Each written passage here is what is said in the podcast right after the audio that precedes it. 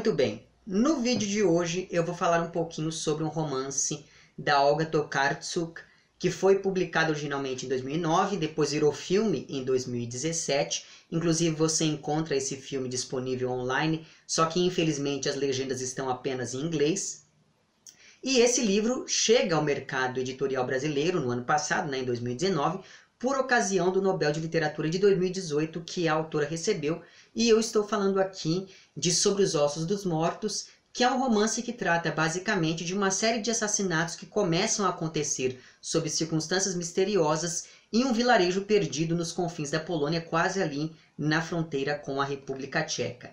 Na verdade, tudo nessa narrativa começa com apenas uma morte, mas durante as investigações sobre este crime, outros quatro homicídios acabam acontecendo também. E uma das moradoras locais aqui acaba, digamos, formulando uma teoria segundo a qual esses assassinatos estavam sendo cometidos pelos animais daquela região, já que todas as vítimas eram caçadores. Porque sim, nós estamos falando de uma realidade social em que a caça é não apenas permitida, mas também incentivada por todos os aparatos do Estado, a igreja, a escola, a polícia e etc. O nome dessa personagem, né, dessa senhora que acaba formulando toda essa teoria é, sobre os animais que estão matando as pessoas, o nome dessa mulher é Janina. E ela vai ser não apenas a personagem principal, como também a narradora do romance. E como você deve saber, toda narrativa em primeira pessoa é limitada e, portanto, é pouco confiável. E uma das pistas que apontam para essa característica pouco confiável da narrativa e da narradora é o nome dessa mulher, porque Janina lembra muito bem o nome do deus Jano, pelo menos é, eu acabei fazendo essa associação. E o deus Jano era o deus romano do passado e do futuro, do começo e do fim. É, ou seja, era o deus dos contrários, das dualidades e das ambiguidades. Tanto é assim que o Jano sempre era representado ali com mais de uma face. Então, existe nesse Deus toda uma confusão entre a verdade e a mentira por conta dessas ambiguidades e dualidades, que aumenta ainda mais ambiguidade da própria narradora, e daí é que vem toda essa discussão sobre ela ser ou não confiável, que é algo característico quando nós pensamos em narradores em primeira pessoa. Então é sempre bom você ter isso em vista é, diante de uma narrativa como essa. Mas o fato é que, ambígua ou não, a teoria da Janina se baseia em uma suposta vingança dos animais contra os seus algozes ali, o que aponta para um embate constante entre o ser humano e a natureza. E essa ideia de um mundo hostil que não foi feito para as pessoas, sobretudo em um lugar como aquele, ali nos confins da Polônia, que é um lugar marcado por um frio extremo que aumenta o isolamento e as dificuldades de sobrevivência desses moradores aqui. Mas enfim, tudo isso acaba dando ao texto um caráter que em vários momentos beira quase o niilismo. E essa hostilidade do mundo acaba se potencializando quando nós pensamos aqui, por exemplo, no convívio desarmônico entre os homens e os animais, na pequenez do ser humano diante da grandeza do universo e do mundo, e principalmente na lógica limitada que as pessoas impõem a uma realidade que nem sempre se conforma a essa mesma lógica. Porque se nós somos limitados, a nossa maneira de ver o mundo também vai ser limitada por mais digamos, racional que ela seja. Então veja que esse niilismo da narradora, ou esse discurso que beira o niilismo é, em alguns momentos, permite que essa mulher olhe para o mundo sob uma outra perspectiva. Então, mesmo aquilo que parece ser o mais sólido e o mais estabelecido possível, acaba gerando dúvidas e questionamentos nessa narradora. Por exemplo, como a narrativa se passa em uma cidade fronteiriça né? O sinal de celular vive falhando, de modo que as chamadas que a narradora recebe no celular por vezes são chamadas que vêm da República Tcheca. Ou seja, mesmo as fronteiras que separam os países, elas independem da vontade humana quando a gente para para pensar é, nesse sinal flutuante em coisa do tipo. Outro exemplo dessa maleabilidade, digamos, das relações humanas e do mundo aos olhos dessa narradora é que a Janina acaba ignorando os nomes reais, digamos, que as pessoas recebem e atribui a essas mesmas pessoas outros nomes que, segundo a própria narradora, é, tem uma relação mais próxima com as características pessoais de cada um. Então, as identidades desses personagens aqui não são fixas, assim como as fronteiras que separam esses indivíduos também não são fixas. Tanto as fronteiras geográficas quanto aquelas que separam os seres humanos dos outros animais. Tudo isso acaba mergulhando a narrativa em uma atmosfera de incerteza e ambiguidade, como aquela sugerida pelo nome da narradora que faz referência ao deus Jano. E essa atmosfera se adequa muito bem a todo esse tema da investigação policial. E no meio desse mar de incertezas que rondam a narradora, uma das únicas coisas que representam para ela algum tipo de ordem é o movimento dos planetas, o movimento dos astros. Isso porque a nossa amiga Janina aqui é uma astróloga de mão cheia, de modo que ela consegue ler as estrelas e a própria natureza. E foi exatamente por conta disso que essa narradora conseguiu reparar que em todas as cenas do, de crime havia algum tipo de rastro de animais. E é daí que surgiu toda aquela teoria que ela vai criando ao longo do romance. Então, como vocês sabem, né? Pensando nessa, digamos, nesse hobby da narradora, como vocês sabem, eu não sou lá muito versado e nem tampouco interessado por astrologia. Entretanto, logo de início, já ficou claro para mim que existe aqui, segundo o discurso dessa narradora, algum tipo de diferença entre astrologia e horóscopo. E daí vocês que conhecem mais desse assunto do que eu, por favor, me mantenham informado, é, me corrijam, enfim, quanto a isso. É, porque o que eu fui percebendo aqui é que a Janina vê na astrologia um modo de ler e organizar os fenômenos da natureza. Então, para ela, os astros interferem diretamente na vida das pessoas, mesmo quando tudo parece acontecer meio que por acaso. E como essa narradora entende muito de astrologia é, e vive tentando ali convencer as pessoas de que ela está certa, o próprio leitor, pelo menos no meu caso, é, começa a ver conexões onde existe apenas acaso, ou aquilo que se supõe ser acaso, e daí você vai ter que ler o romance para saber exatamente a que eu estou me referindo. Mas então veja que, assim como a caça era vista nessa sociedade aqui retratada como uma forma de ordenar a desordem natural, a Janina via a astrologia como uma maneira de fazer a mesma coisa.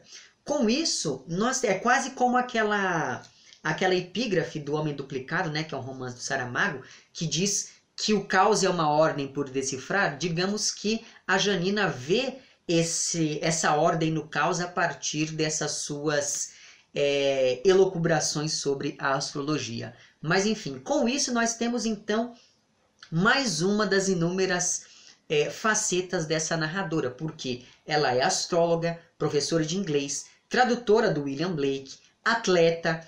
É, ela cuida das casas ali daquela região, porque é uma região um pouco inóspita, sobretudo no inverno, e como ela mora por ali, é, ela fica cuidando das casas das pessoas que mudam para um lugar mais quente. Além disso, ela é uma engenheira aposentada e por aí vai.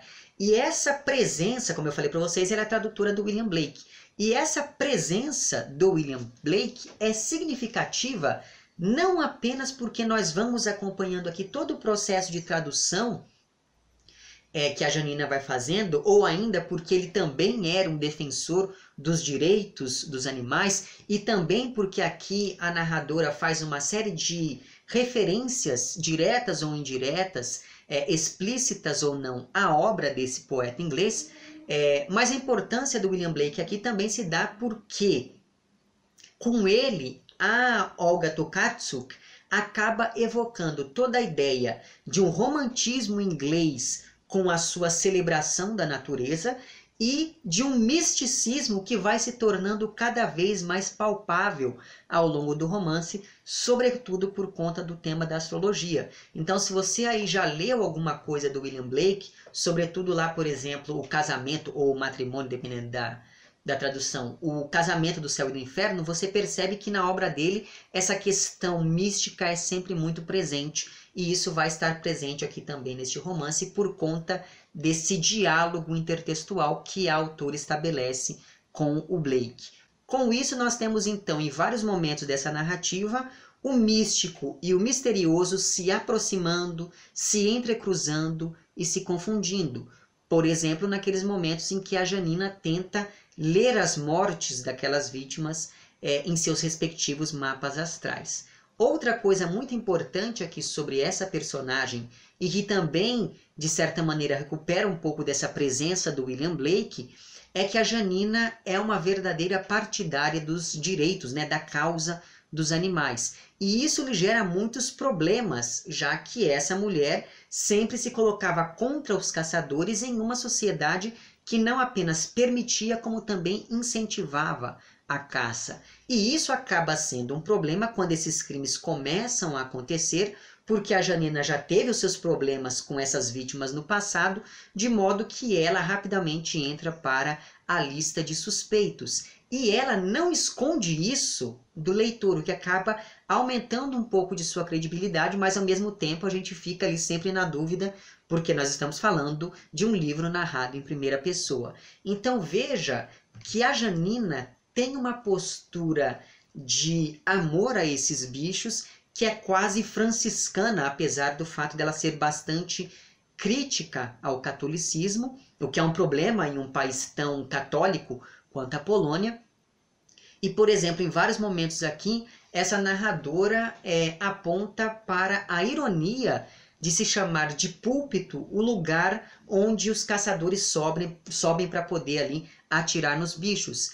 É, então, com isso, acaba correndo pela cidade é, uma história segundo a qual a narradora gosta mais dos animais do que das pessoas. E por isso ela se tornaria ali uma figura potencialmente perigosa em todo esse cenário de crimes contra os caçadores que está acontecendo, é, que estão acontecendo, né, no caso os crimes. E daí na página 98 aqui dessa minha edição, existe um momento em que é dito o seguinte: a Janina está em uma delegacia sendo interrogada ali e daí uma pessoa diz para ela: "A senhora sente muito mais pena dos animais do que das pessoas". Não é verdade.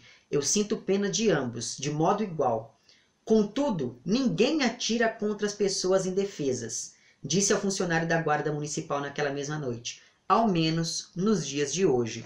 Então veja que é, a Janina ela enxerga, um, talvez por conta dessa questão toda da astrologia, que ela consegue ver as coisas de maneira um pouco mais afastada, digamos, é, por conta disso, então, ela enxerga uma relação muito íntima entre todas as coisas. Então nada acontece, segundo ela, por acaso, porque ela pode ver todas as coisas que estão acontecendo no mapa astral. E é justamente por conta disso que essa personagem aqui considera a vida dos animais tão importante quanto a vida do ser humano. E com isso, né, por conta dessas questões relacionadas a esses direitos dos animais e por essa questão toda do místico, não teve como eu não ler este livro sem me lembrar de De Gados e Homens, que é um romance da Ana Paula Maia, sobre o qual já tem vídeo aqui no canal, vou deixar o link para esse vídeo lá embaixo. Ainda que, é claro, as duas, as duas autoras tenham estilos bastante diferentes, mas ainda assim, essa questão toda da matança dos animais e desse caráter místico que vai se espalhando pela narrativa, esses dois elementos estão presentes em ambas as obras. Mas enfim, voltando aqui ao livro. Não é de se espantar então, diante dessa postura da narradora, que ao longo do romance ocorra todo um processo de humanização dos animais e de animalização dos caçadores, como se essa autora estivesse repensando os lugares da barbárie e da civilização. E isso novamente me lembrou lá do romance da Ana Paula Maia. E um dos elementos que auxiliam nesse processo é o medo que passa a unir os homens e os animais, porque agora o caçador virou a caça e com isso as pessoas estão parecendo bichos acuados ali. Outra coisa que acabou chamando bastante a minha atenção ao longo da minha leitura aqui do romance é o modo como essa narradora compara a caça àquilo que fizeram nos campos de concentração, ou ainda o modo como ela deixa claro que apesar de representarem uma crise para a comunidade local, aquelas mesmas mortes, aqueles assassinatos, representavam também uma harmonia para a natureza. Afinal de contas, se os caçadores morressem, os animais não seriam mais caçados. E daí, sobretudo, por conta dessa comparação que ela faz entre a caça e os campos de concentração, me parece que essa discussão vai é, no sentido da banalização do mal. Porque quando você permite que um ser mate o outro por diversão, digamos, você está, você está, enfim, banalizando algo muito grave, você está normalizando é, o assassinato e isso vai ser um dos inúmeros, e esse vai ser um dos inúmeros temas que a Olga Tokarczuk acaba colocando aqui neste seu romance.